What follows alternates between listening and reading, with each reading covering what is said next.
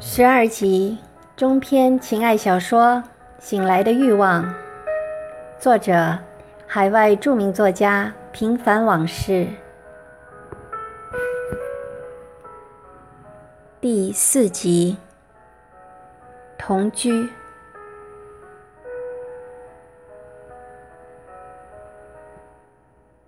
牵手魂追梦渐远。回首情何堪，欢声已去，泪萧萧，把酒谢孤独。醉眼依稀摇曳处，月照沟渠。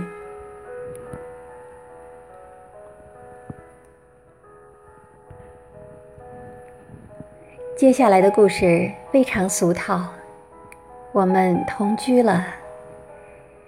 他先在我工作的大学附近租了个两室一厅的独立公寓，然后从他朋友的房子里搬了出来。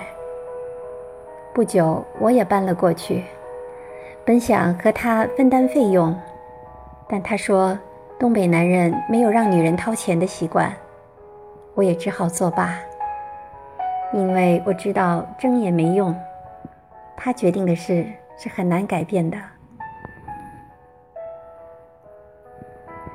多数时间都是他先到家，所以他包揽了做晚饭的义务。如果我恰巧回来的早，就帮他摘摘菜什么的，干些杂活儿。他很勤快，也爱干净，只要有活儿，他总会把它们一件件的做完，绝不留到明天。这些特质很难让我和他充满野性的外表统一起来。有时我看他忙个不停，就让他坐到我身边来，给他按按肩、挠挠背。他很享受这种随意自然的示爱。每每此刻，他总会充满感激地背过手来拍打我的臀部。尽管如此，如果我不缠着让他说爱我，他从不主动说这三个字。但他的言行。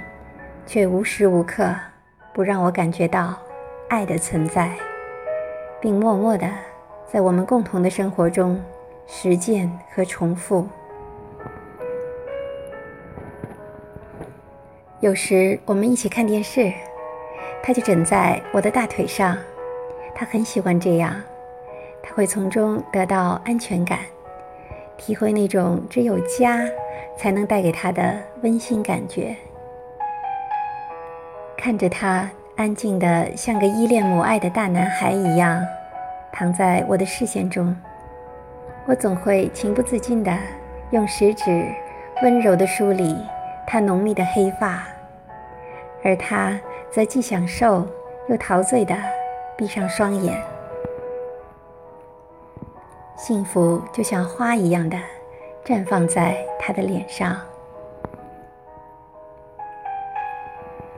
有时他会在我的温柔中打个盹儿，看到他躺在那里安静的样子，我就会从心底里流淌出一种近乎原始的母爱，会产生一种很高尚、很纯粹的情绪来，并发出一种“男人呐，你们再强，躺在女人的怀里时，也像个长不大的孩子”的感叹。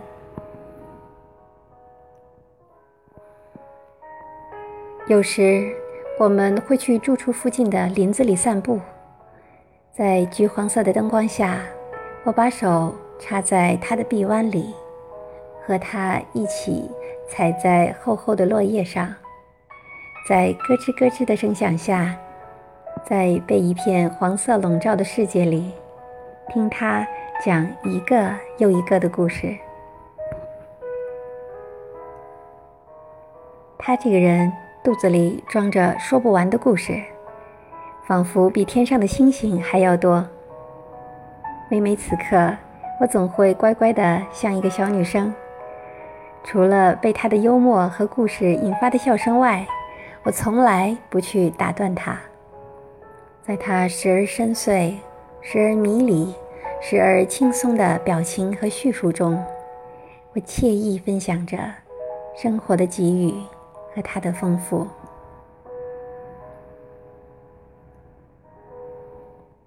他是一个在生活中需要舞台和掌声的人，他的生命仿佛从来不属于自己，也不属于任何人。他的身边总是朋友云集，每逢节假日，他都会把他们找到家里来，并亲自下厨，为那些有家没家的异乡人。准备一顿颇为丰盛的晚餐。他常说，他就是要给他们一种家的感觉。他就是用这种朴实的方式，去兑现人性的承诺。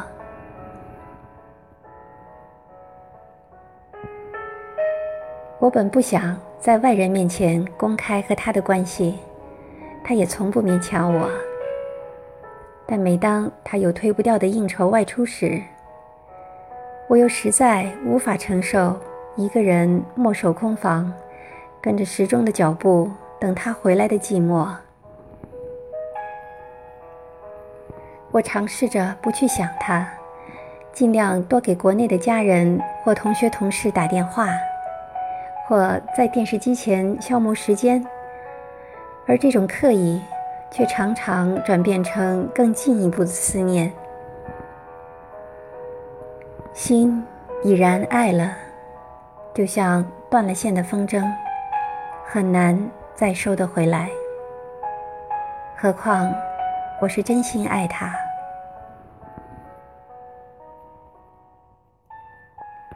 世上没有鬼，鬼都是人想出来的，人闹的。我就是这样，有时想他想得发疯，就和自己过不去，在心里凭借着一个女人的想象力，编造出一些自己吓自己的鬼。我幻想着他喜欢上了什么人，而且具体落实在某个假想敌的身上，因为我总觉得像他那么优秀。那么讨女人喜欢的人，一定会有人趁虚而入，幻想着他和别人像和我一样的亲密无间。有时想着想着，我就会情不自禁的泪流满面。有时他因为工作原因回来晚了，我就会委屈的坐在沙发里默默的哭泣。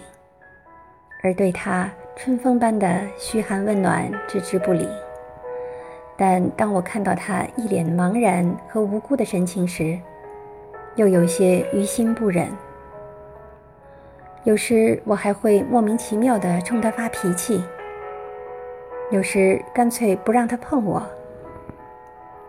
但他会不厌其烦地哄我，就像哄一个小女生一样的耐心。事后，我总是很后悔，甚至还怀疑他因此会不再爱我了。为此，我又会逼着他一声一声地说爱我，而他总会把我抱在怀里，轻轻地、充满爱意地拍着我的后背，并在我耳旁温柔地重复着这三个字，直到我的气完全消了。他才走开去做其他的事情。有时我想，再这样下去，我都快成怨妇了。但爱情就是一杯甘醇诱人的烈酒，不喝又想，一喝又容易醉，醉了可能还会吐。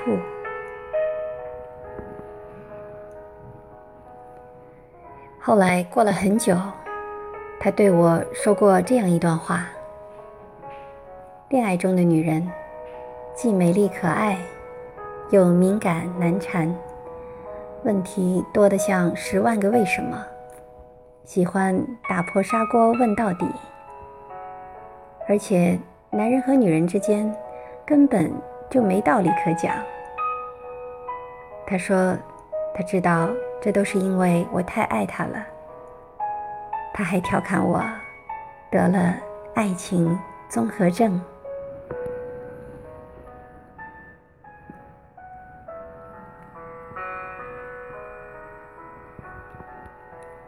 清明分落雨前茶，杯酒朦胧眼中他。挥去倩影梦又来，无语愁结茉莉花。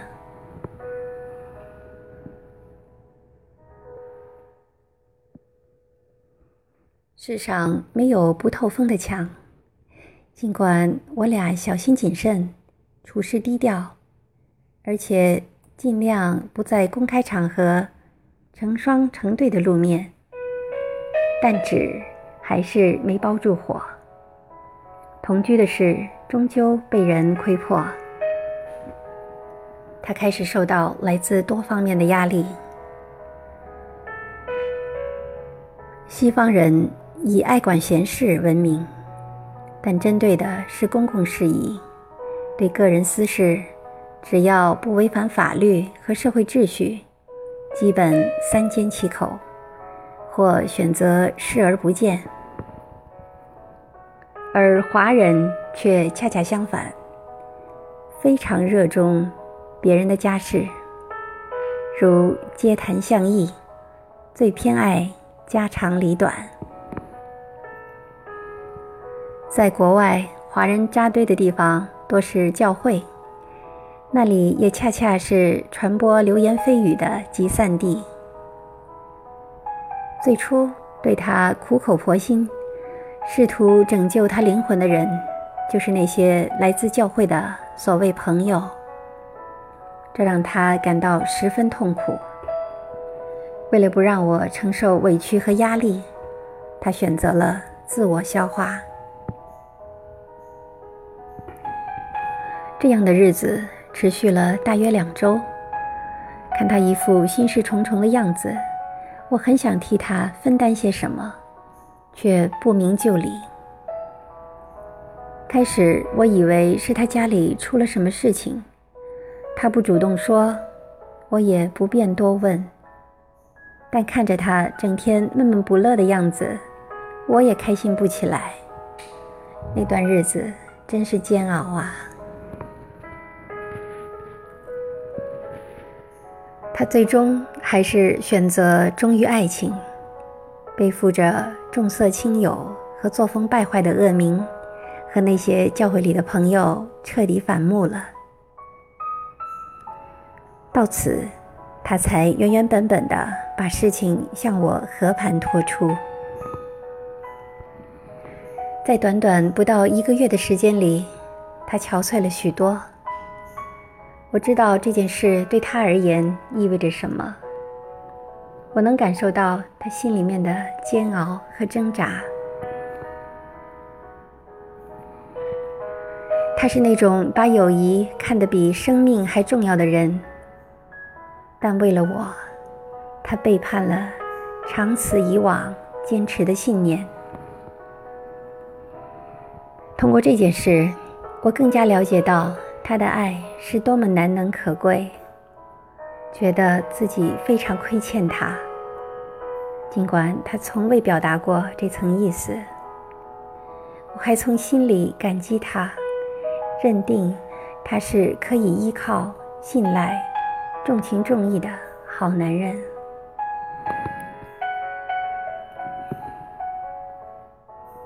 在我和他的接触中，看到他唯一的一次流泪，就是当我们的话题。涉及他的孩子的时候，我记得非常清楚。当时他哽咽地对我说：“他这辈子除了亏欠父母的养育之恩以外，就是对不起他的儿子。”我没有安慰他，这何尝不是我心中的痛？我也要面临和他同样的问题。如果我也选择离婚的话，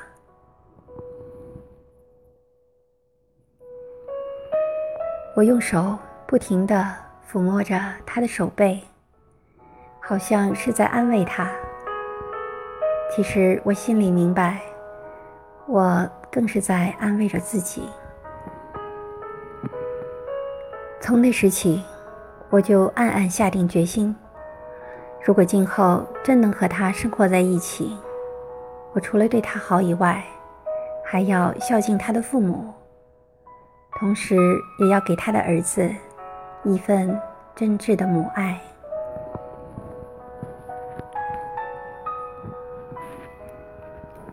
他是那种野性十足、桀骜不驯的血性汉子。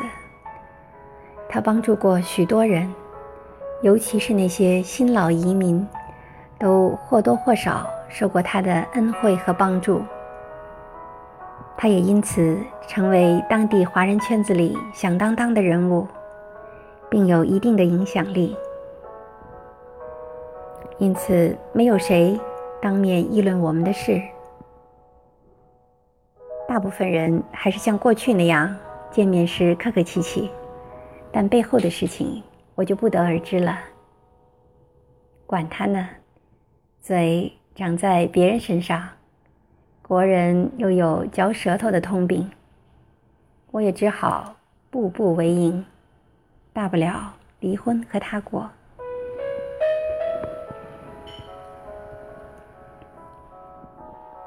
我们的日子就是这样，在甜蜜中幸福的过着每一天。我老公在我出国前就和他师妹有过关系。而且当时因为女方的丈夫闹到了学校，搞得满城风雨，沸沸扬扬。我当年就是看在儿子的份上，才在老公的百般哀求下，姑且答应先不与他离婚的。而他的现状比我单纯的多，他出国前就已经。办了离婚手续，是个钻石王老五，而且我看得出来，他是个负责任和有担当的男人。但让我下定决心和他生活在一起的主要原因，还是我和他的感情。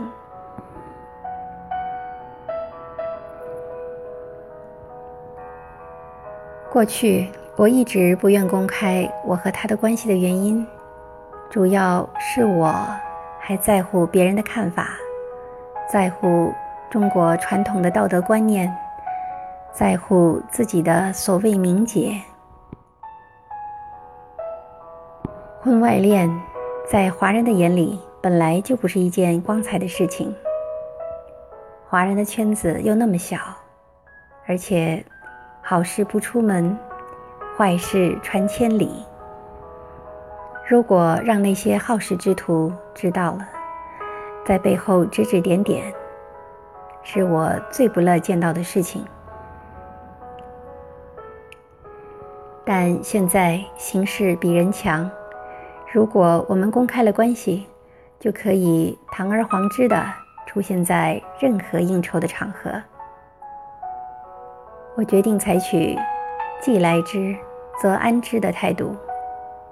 从此，我也不必再饱受那些腐蚀爱情的猜忌折磨和煎熬了。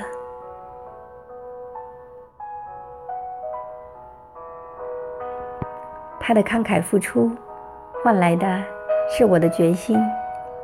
我终于超越了自我，决定不再继续过那种躲躲藏藏。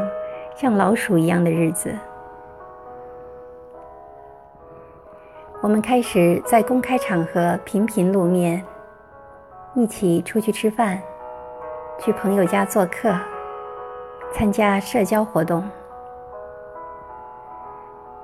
我们终于走出两人世界，像正常人那样，再次融入到了社会中。那段日子。是我人生经历的最美好的时光。唯一的缺憾，就是儿子不在身边。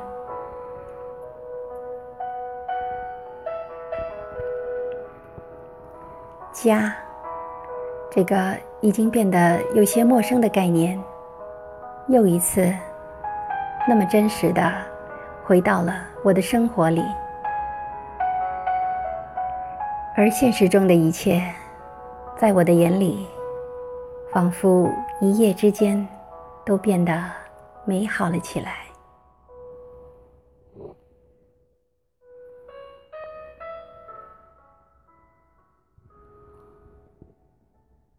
敬请继续关注第五集《危机》。